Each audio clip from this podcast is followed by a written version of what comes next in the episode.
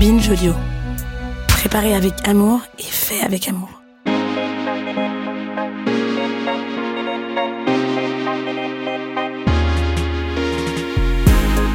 Bonjour et bienvenue dans le second épisode de Faire Genre, le podcast de Binge Audio et de l'Institut du Genre. Aujourd'hui, j'ai le plaisir de recevoir la philosophe Sandra Logier. Bonjour Sandra. Bonjour. Sandra Logier, vous êtes philosophe à l'Université Paris 1 Panthéon-Sorbonne. Vous avez cofondé l'Institut du Genre en 2012. Vous en présidiez d'ailleurs le conseil scientifique jusqu'à récemment.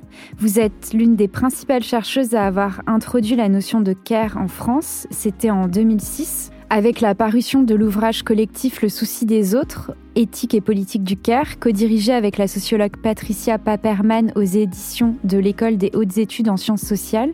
Le CARE, oui, c'est un anglicisme. Pour le traduire en français, il faut faire appel à une constellation de notions, l'attention à autrui, l'idée de soin ou encore de sollicitude. Et je dois dire, Parler de care et plus particulièrement d'éthique du care, c'est plutôt intimidant parce que cela amène assez vite à poser la question de son rapport à la vulnérabilité, celle que l'on observe chez les autres comme de la sienne, et de ses propres liens de dépendance, aux êtres humains mais aussi à l'environnement. Tout du moins, c'est ce que j'ai ressenti à la lecture de vos travaux pour préparer cette émission. Réfléchir au CARE m'a donné envie de plus m'y exercer, parce que oui, il y a toujours une marge de progression, et il en sera peut-être de même pour les auditoristes à l'issue de cet épisode. Alors je vous propose de commencer tout de suite. Tout d'abord, Sandra Logier, pourquoi n'avoir pas souhaité traduire cette notion de CARE en français? C'est très intéressant pour comprendre le CARE de se demander pourquoi ça ne peut pas être traduit.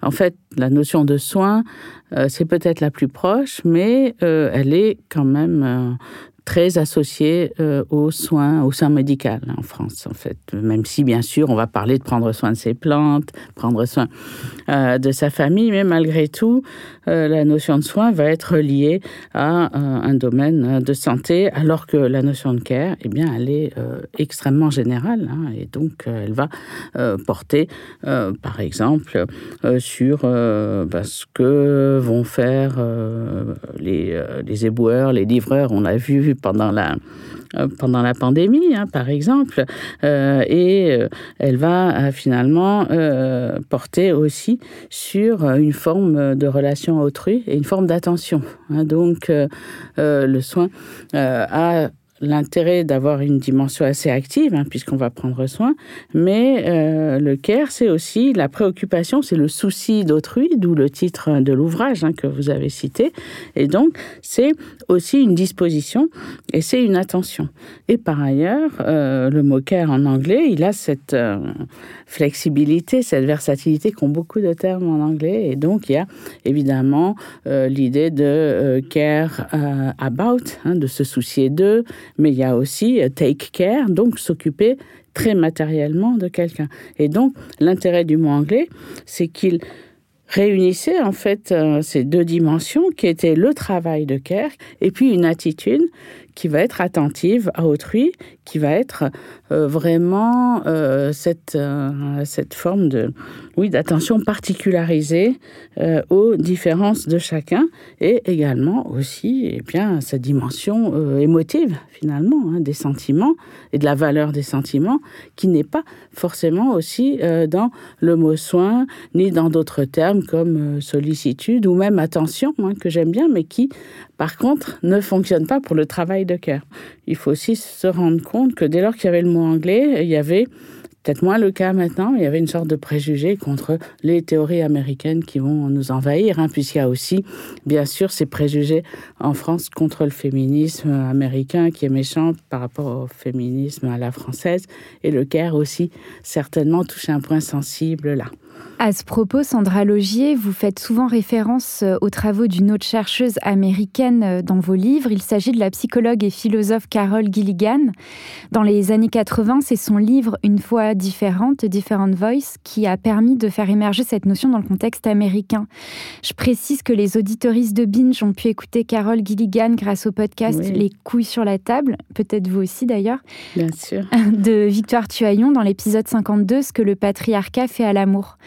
Pour Carol Gilligan, le care est, je la cite, une voix qui unit raison et émotion. Est-ce que vous pourriez nous expliquer cette euh, phrase? C'est très, très intéressant toujours d'écouter Carol Gilligan. D'ailleurs, elle a fait ce best-seller en 82, euh, qui a eu un énorme retentissement. Et encore, il y a il y a trois ans, elle publiait à nouveau ce livre sur le patriarcat.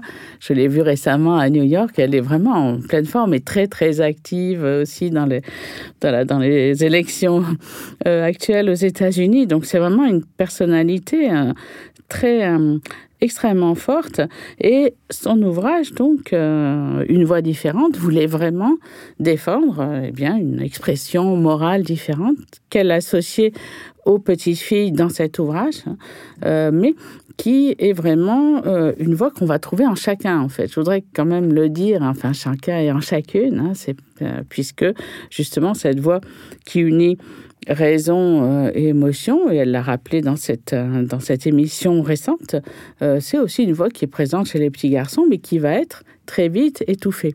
On va y venir. Carole Gilligan, pour euh, expliquer euh, cette voix qui unit raison et émotion, elle prend le contre-pied d'une théorie morale très courante jusqu'alors, qui justement prend l'exemple d'un petit garçon et d'une petite fille pour expliquer deux positions différentes face à la notion de justice.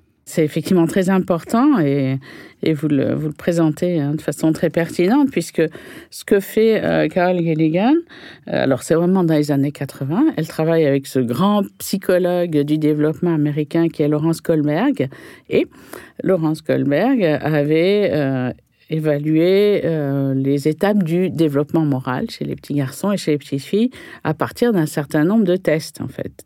Et euh, donc euh, ce qu'affirmait Laurence Colbert, c'est que les filles avaient un développement moral moins rapide que celui des garçons. Et qu'en particulier, il y avait un certain degré suprême du développement moral qui est la capacité à s'abstraire d'une situation, à être vraiment vraiment neutre, à faire taire ses émotions. Euh, c'est cette capacité-là, les petites filles, la plupart ne l'atteignaient jamais, et donc il y avait une supériorité morale euh, des hommes euh, sur les femmes. Et donc ce qu'a fait Gilligan, c'est vraiment reprendre en fait ce test-là. Donc Amy et Jack, je détaille un petit peu, mmh, puisque on leur disait d'évaluer une situation où un malheureux, donc étranger d'ailleurs, c'était un, immigré, je pense, dans, dans l'histoire, ce qui peut qui est intéressant. Donc, euh, a besoin d'un médicament absolument pour soigner sa femme euh, qui est très malade, euh, qui va mourir. Et euh, donc, il n'a pas d'argent, il va voir le pharmacien euh, et euh, le pharmacien ne veut pas lui donner le médicament, même, même en lui faisant un prix. Donc, il y a toutes sortes de variantes de, cette, de cet exemple-là, plus complexe. Mais en tout cas, la question, c'est vraiment est-ce que donc Heinz doit voler le médicament? Les deux enfants sont du côté de Heinz, hein, ils sont vraiment tout à fait, tout à fait kind et positifs. Mais le petit garçon va dire il a raison, il doit, il doit voler le médicament. Euh, puisque dans ce cas-là, en fait, le juge va trouver que finalement, il a voulu faire ça pour euh, le bien de sa femme, donc il a mis euh, la valeur de la vie finalement au-dessus de la valeur de la propriété. Et la position de Amy, complètement différente, puisqu'elle va dire, ben, rien ne dit qu'il faut qu'il vole le médicament, parce que s'il vole le médicament, il va avoir des ennuis, il va aller en prison, ça va être encore pire pour sa femme. Et surtout, ce que dit Amy, ce, que, ce qui n'était pas venu à l'idée de Colbert, c'est que peut-être qu'il faudrait demander son avis à la femme, en fait, et euh, qu'ils en discutent ensemble, et ensuite qu'ils essayent de voir ce qui est possible de faire, notamment dans la communauté autour d'eux, et peut-être plutôt d'aller voir le pharmacien pour qu'il comprenne que en réalité euh, ce qu'il fait ça ne va pas du tout. Hein, c'est-à-dire que ce que fait Aimé c'est vraiment voir la situation dans toute sa complexité dire aussi que c'est pas la faute de Heinz euh, ni, de sa femme. Il n'y a pas à faire peser cela sur eux. En réalité c'est la faute du pharmacien. Et il faut euh, essayer d'agir contre une forme d'injustice. Ce qui est intéressant dans cette histoire c'est que pour Colberg la réponse de Aimé qui est aussi détaillée que ce que je viens de présenter euh, cette réponse est considérée comme non morale, tout à fait irrationnelle, confuse, euh, euh, donc, alors que celle du petit garçon est vraiment, est vraiment très claire. Et donc, ce que dit Carol Gilligan, en reprenant ces entretiens, elle dit la réponse de Amy est une réponse qui en fait, est entièrement morale et qu'elle représente en fait l'éthique du care, puisqu'elle va prendre en compte toutes sortes d'éléments que la réponse du euh, petit garçon Jake ne, ne prend pas en compte. Et ça montre qu'effectivement, on a deux conceptions de la justice. Merci beaucoup pour cette explication, Sandra Logier. J'aimerais bien remonter un petit peu le temps avec vous et revenir aux années 80. Le livre de Carol Gilligan, il est sorti en 1982 aux États-Unis et vous, il me semble que vous étiez euh, sur le point d'arriver vous aussi aux États-Unis pour étudier à Harvard. Est-ce que c'est par cette expérience américaine que vous avez souhaité travailler et rapporter avec vous en France dans votre valise cette notion de care Alors, je suis allée aux États-Unis au même moment et j'ai complètement manqué en fait ça. Je n'étais pas du tout au courant à l'époque du travail de Carol Gilligan. Je n'ai pas eu contact avec elle. C'est vraiment quand j'ai euh, découvert l'éthique du care que je me suis engagée en fait dans, euh, dans, dans des réflexion euh, réellement féministe. La personne qui m'a fait découvrir euh, cette étude du CARE, c'est Patricia Paperman, qui est une collègue sociologue et qui elle-même avait commencé aussi à vouloir travailler sur l'éthique du CARE dans la fin des années 90, euh, début 2000, mais elle n'avait pas tellement de finalement d'interlocutrice pour cela. Euh, et elle a lu un livre que j'avais écrit à l'époque, qui euh, donc euh, en 2003, qui s'appelait Faut-il écouter les intellectuels? Et dans ce livre, même si je connaissais pas bien l'éthique du cœur, c'est vrai que je m'étais beaucoup m'étais beaucoup attaquée, je dois le dire, à un certain nombre de féministes françaises, parce que je n'étais pas du tout satisfaite, en fait, du, féminisme tel qu'il existait en France, c'est vrai que j'étais extrêmement gênée par un certain type de féminisme universaliste qui justement était dans, euh, ben, dans la lignée de, ben, de Jake, hein, d'une certaine façon, du petit Jake de, euh, de, Carl Gilligan et de Colbert, avec l'idée que le féminisme c'était forcément, euh, c'était extrêmement en fait à la fin du siècle dernier. C'était les féministes universaliste euh, qui avait euh, vraiment, euh, qui était extrêmement opposé à toute différenciation, toute, toute approche spécifique en fait de ce que c'était qu'être une femme.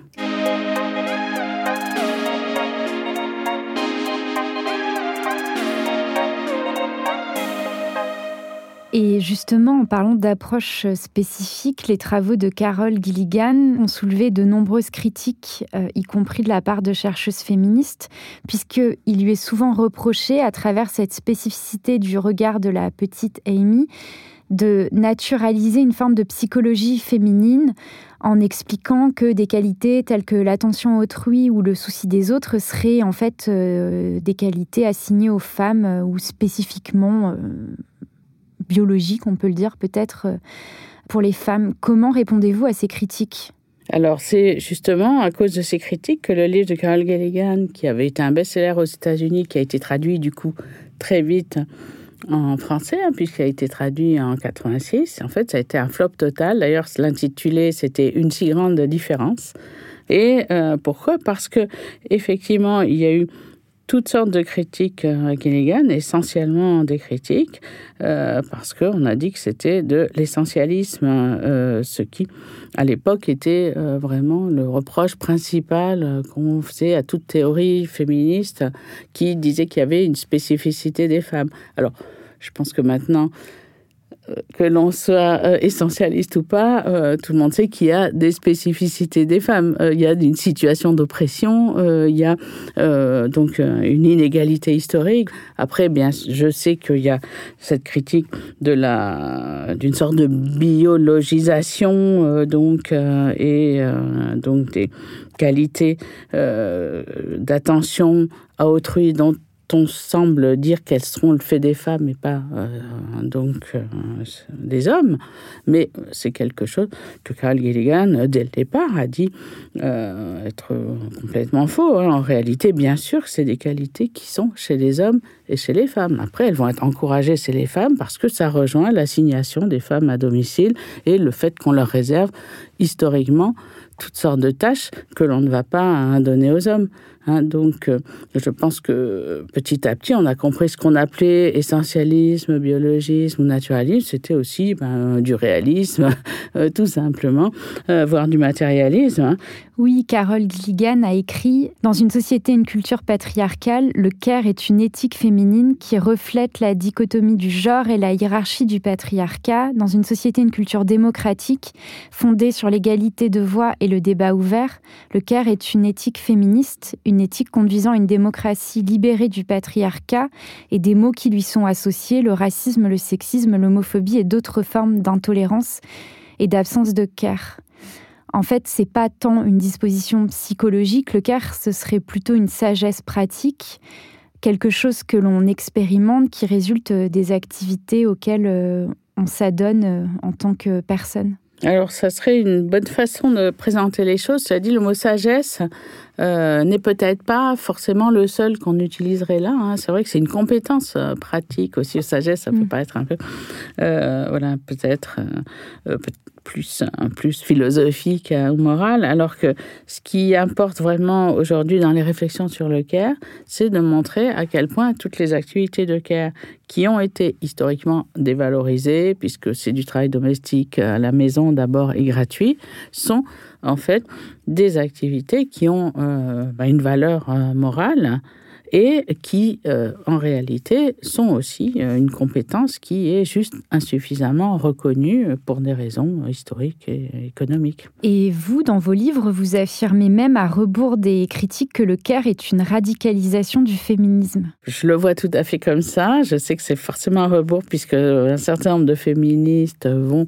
considérer en effet que, alors il y a toujours l'idée que le care c'est quelque chose d'un peu mièvre qui va valoriser espèce de, douceur euh, féminine et en général on va euh, voilà, essayer de le, rabaisser de cette façon. Alors je dis que c'est une radicalisation d'abord parce qu'on voit bien que toutes les critiques du care vont être par définition euh, profondément sexiste. Les gens ont dit c'est cucu. Alors care et cucu, ça va très bien ensemble apparemment.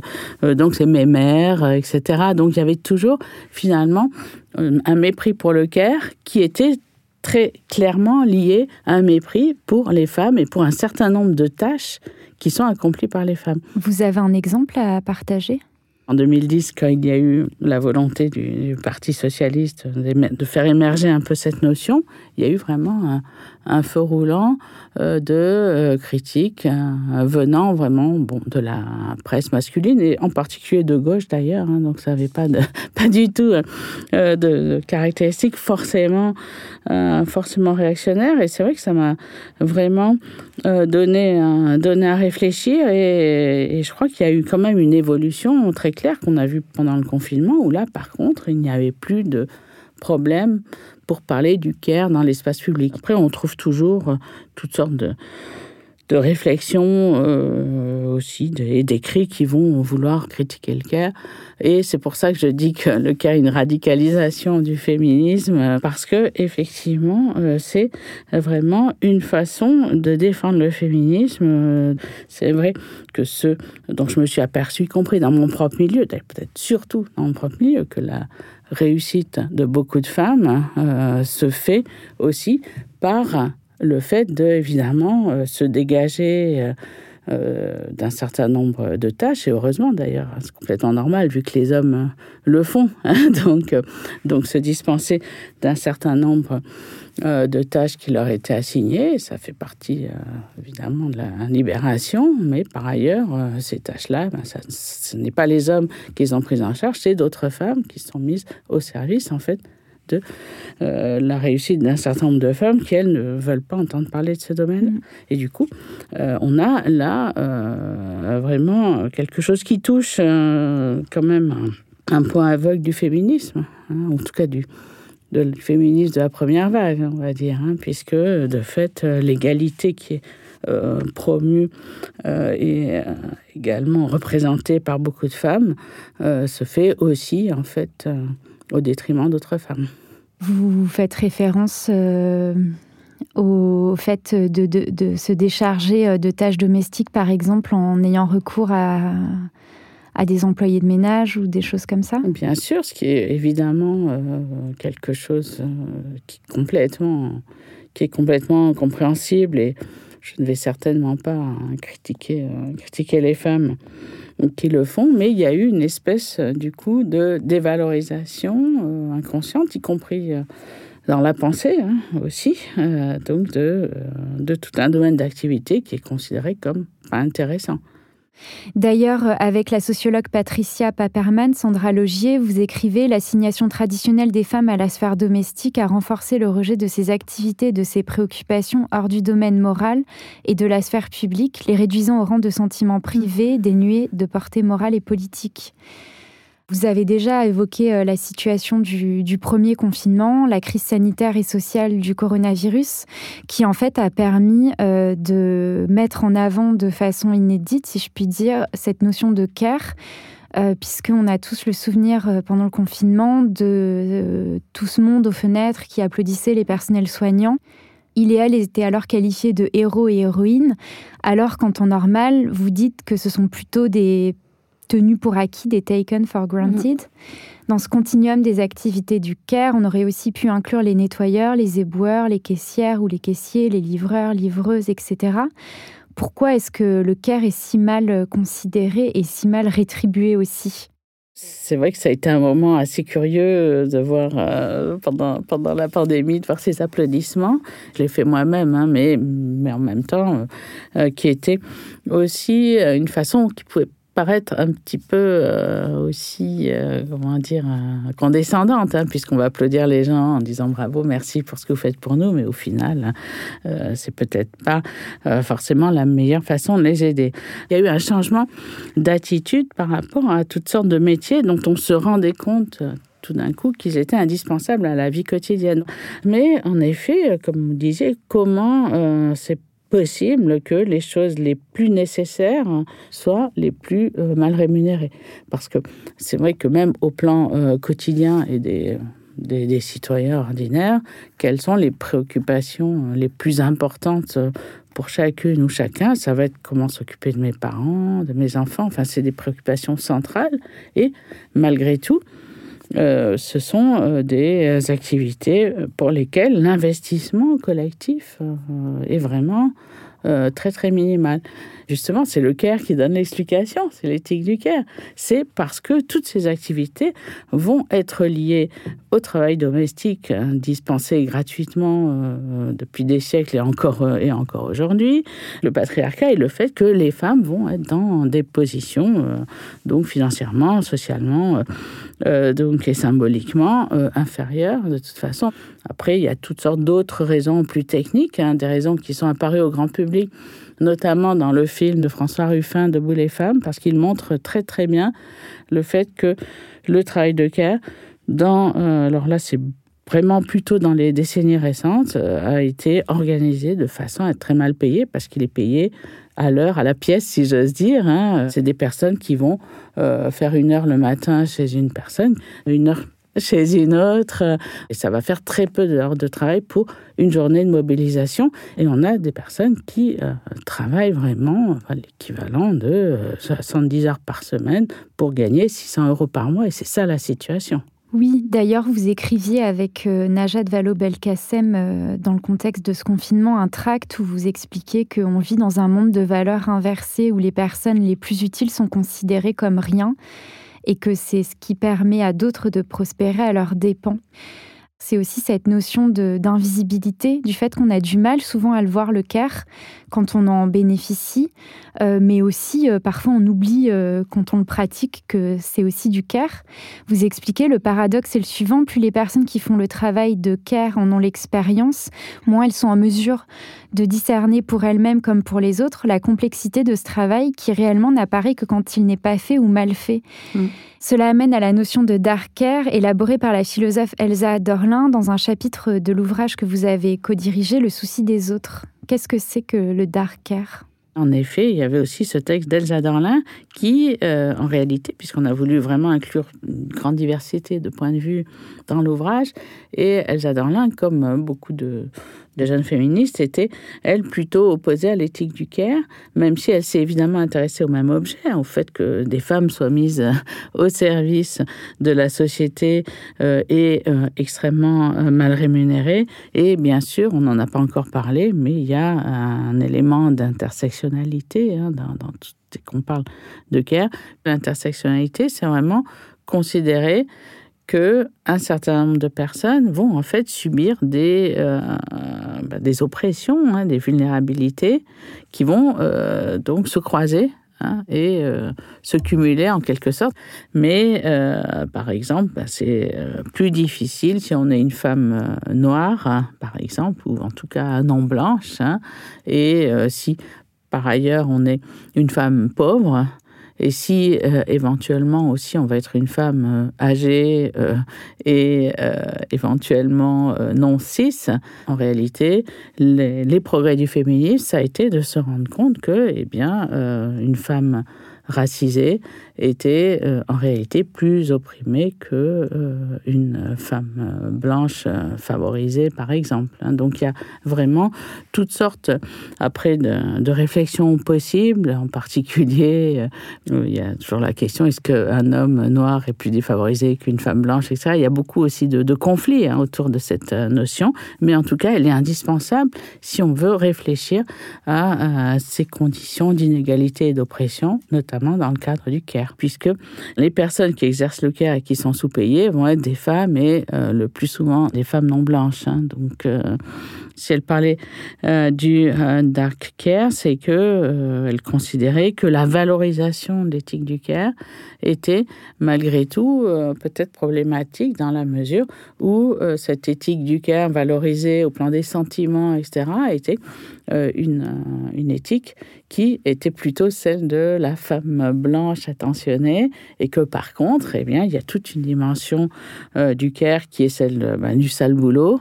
Euh, qui n'est pas forcément fait euh, ni avec amour euh, ni avec plaisir et qui va être réservé donc à des catégories défavorisées et souvent racisées. Et bien sûr, hein, je suis d'accord, puisque c'est vraiment la réflexion sur le care qui a conduit à toute, cette, toute cette visibilisation des professions qui font en effet ce que personne ne veut faire.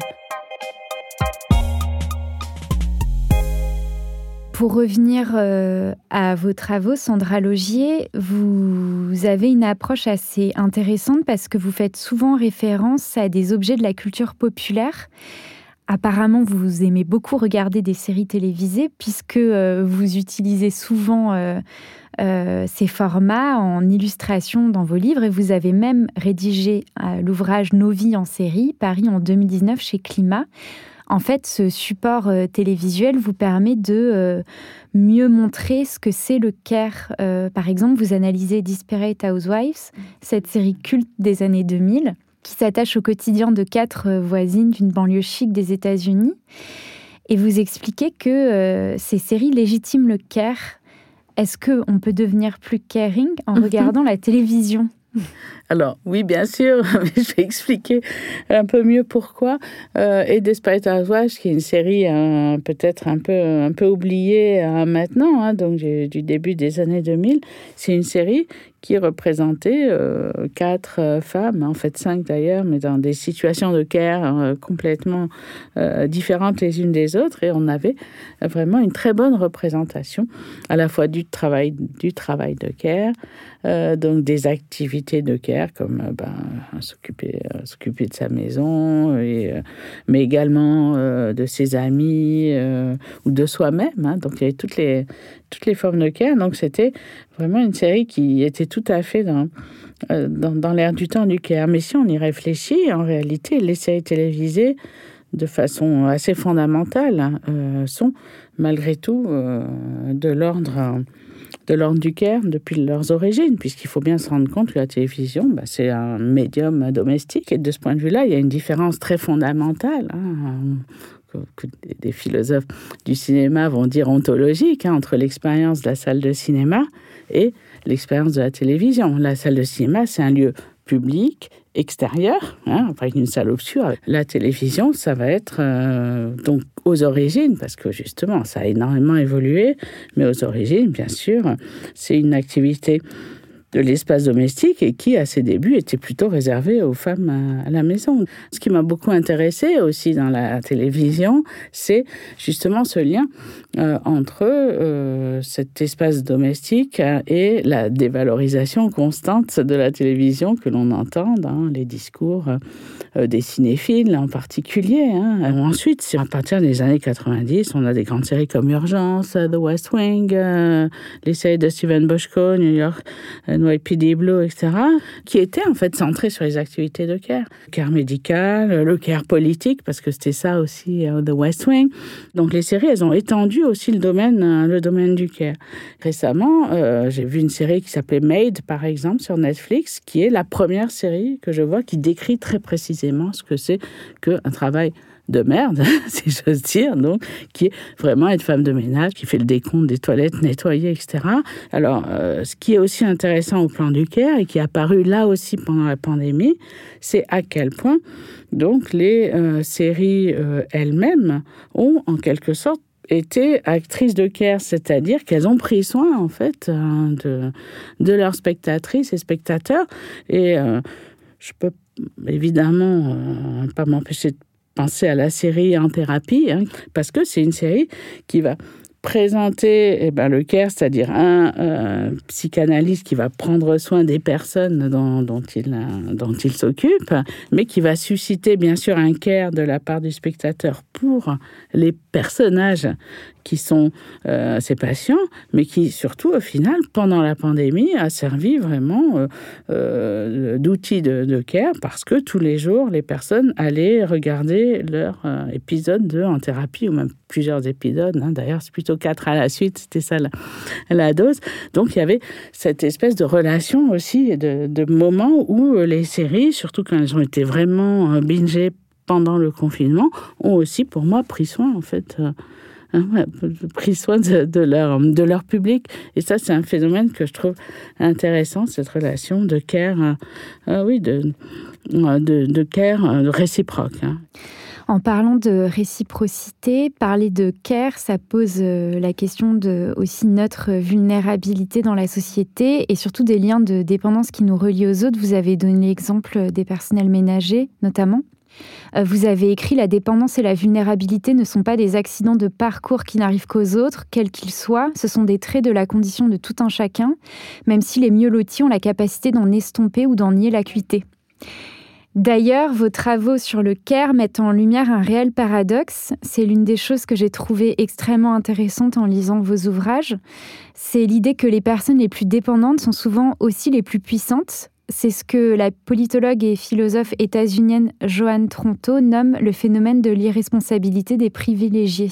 Euh, c'est vrai, et c'est en ça que vraiment l'éthique du cœur, c'est une révélation, hein, parce que moi-même, je, faisais moins attention à toutes ces choses-là avant de connaître hein, l'éthique du cœur. Hein, et, de fait, maintenant, ça me choque de plus en plus, je sais pas, quand je suis dans un restaurant, puisqu'ils ont réouvert, donc avec des collègues académiques, même euh, grands spécialistes de philosophie morale, et que des gens les servent et ils disent même pas ni merci ni rien, enfin, une espèce d'invisibilité des personnes qui s'occupent de nous, comme si effectivement, euh, être privilégié, ça voulait dire être environné finalement de toutes sortes de personnes qui sont à votre service, invisibles, et, ils sont là. Donc c'est vraiment le euh, taken. Uh, taken for granted. Et euh, ce qui est apparu ben, pendant la, pandémie, hein, puisque c'était à ce propos que j'avais fait cette, remarque, c'est que bien sûr qu'on s'est aperçu qu'il euh, y avait une sorte de vulnérabilité générale hein, de, l'humanité. Et euh, malgré tout, on s'est aperçu aussi que même si cette vulnérabilité est générale, elle n'est pas du tout euh, universellement et également partagée. Et c'est cela, en fait, ce qui est important pour la vulnérabilité, c'est qu'on voit que c'est un concept central, que pour penser la morale et même l'humanité, cette vulnérabilité, elle est euh, en réalité massive pour certaines personnes et en effet, euh, comme vous le disiez, ben pour d'autres, elle va être effacée parce que même si soi-même on est vulnérable, si on a toutes sortes de personnes pour euh, pour vous aider, euh, pour vous soigner, euh, eh bien, cette vulnérabilité, elle va être compensée en fait. Et être privilégié, qu'est-ce que c'est? C'est en effet ben, avoir des gens qui s'occupent de vous et qui font que votre vulnérabilité euh, elle disparaît. Et donc, ce qui est vraiment étonnant, c'est qu'on va tout le temps parler, valoriser la notion d'autonomie en morale, et pour des très bonnes raisons. Parce que bien sûr qu'on va être autonome, et que c'était la, la visée première des, des féministes, c'est la visée quand on élève un enfant. Mais malgré tout, les personnes les plus euh, autonomes, par exemple, euh, l'homme d'affaires qui va prendre son avion pour signer des contrats, eh bien, il va avoir euh, donc euh, une personne qui s'est occupée de lui acheter son billet d'avion, il y a des personnes qui s'occupent de lui dans l'avion, il y a probablement sa femme à la maison qui s'occupe de sa famille. En réalité, c'est vraiment une façon de comprendre très concrètement ce que c'est que le travail de care. Hein. C'est-à-dire que c'est vraiment euh, une masse de travail qui est mise au service, en fait, d'un certain nombre de, de privilégiés. Mais en fait, ça veut dire que si le CARE est un révélateur de nos positions sociales, c'est que ça doit être aussi un curseur de démocratie. Ça, c'est le cœur de l'œuvre de John Tranto, en fait, de dire que euh, la question du CARE et la démocratie euh, sont, euh, sont absolument liées puisque euh, en réalité, euh, si on était vraiment en démocratie, eh bien, il y aurait une véritable égalité des pourvoyeurs de care, hein, des caregivers et des care, des care receivers, et ceux qui rendent la vie des autres possible et qui travaillent à leur autonomie, justement, sont des personnes qui devraient être vraiment reconnues favorisé même, et pour John Tronto, le fait même d'exercer un travail de care euh, devrait en fait donner le titre de citoyen. Et je pense que c'est une très bonne mesure euh, à proposer, hein, puisque si on veut réellement être dans une société démocratique, eh bien, il faut que les personnes qui euh, rendent euh, la vie des autres possible et qui, euh, voilà, qui, qui, nous aident au quotidien soient considérées comme réellement égales. Ce que dit John Tranto, c'est aussi les inégalités de care se transforment en inégalités dans l'accès à l'éducation, à des métiers intéressants et par conséquent en une inégalité économique. Alors les inégalités de care, c'est vraiment aussi euh, un phénomène qui est apparu de façon de plus en plus évidente, et là au niveau global en fait, hein, puisque chaque pays favorisé, pays du Nord, va en fait puiser dans des pays du Sud, et souvent d'ailleurs des pays spécifiques, hein, c'est-à-dire pour, euh, je sais pas, les Japonais, ça va être des personnes des Philippines. Euh, en France, on va beaucoup puiser en Afrique euh, noire, en fait, les nounous, en Afrique du Nord aussi. Enfin, il y a vraiment toutes sortes de, de situations d'exploitation d'un pays par un autre au plan des ressources humaines, puisque l'immigration, euh, souvent, on essaye souvent de la contrôler, mais comme on a vu récemment en France, en fait, euh, l'immigration de personnel de soins qui vont venir s'occuper des gens dans les pays occidentaux, c'est quelque chose qui est tout à fait, euh, tout à fait favorisé par contre. Et donc, il y a l'idée d'une sorte d'exploitation aussi des ressources humaines de ces pays en direction des pays plus riches qui ont besoin, en fait, de personnes euh, pour s'occuper d'eux. Mais en tout cas, il y a vraiment une situation aussi ben, d'invisibilité de tous ces mouvements de circulation euh, globale du Caire. En fait, euh, ce que vous nous expliquez, c'est qu'on s'éloigne ou on s'émancipe de la simple lecture du genre et que ça renvoie euh, à une lecture plus globale de son rapport à la domination aussi. Et si j'ai bien compris aussi... Ça reste du genre quand même. Bien sûr. Euh, mais quand on parlait de, des critiques faites aux travaux de Carol Gilligan et l'idée d'essentialiser les hommes et les femmes, là on parle euh, de rapports euh, mondiaux entre pays, etc. Donc c'est plus tout à fait les mêmes grilles de lecture, ou en tout cas celle-ci c'est étendue. Oui, c'est tout à fait exact. Hein. Il y a quand même une plus grande complexité et une globalisation hein, du care. En réalité, euh, depuis 2000. Hein. Ce qu'on sait, c'est que euh, c'est les migrations des femmes qui sont maintenant les plus, les plus nombreuses. Hein, ça a dépassé très largement hein, euh, celle des hommes et que ces migrations, effectivement, ça va être les nounous, les, les prostituées, les infirmières, parfois aussi des personnels médicaux, hein, donc super qualifiés dans leur pays et qui se retrouvent dans des positions subalternes chez nous. Et donc, en tout cas, on va avoir en réalité, euh, malgré tout, cette dimension extrêmement genrée euh, de cette inégalité globale. Le CARE, ça nous permet de prendre conscience de ce qui nous est essentiel et aussi de rappeler dans quelle position on se situe vis-à-vis de ça, et c'est aussi important. C'est un projet de société, un projet politique qui dépasse aussi largement notre seul rapport euh, entre êtres humains.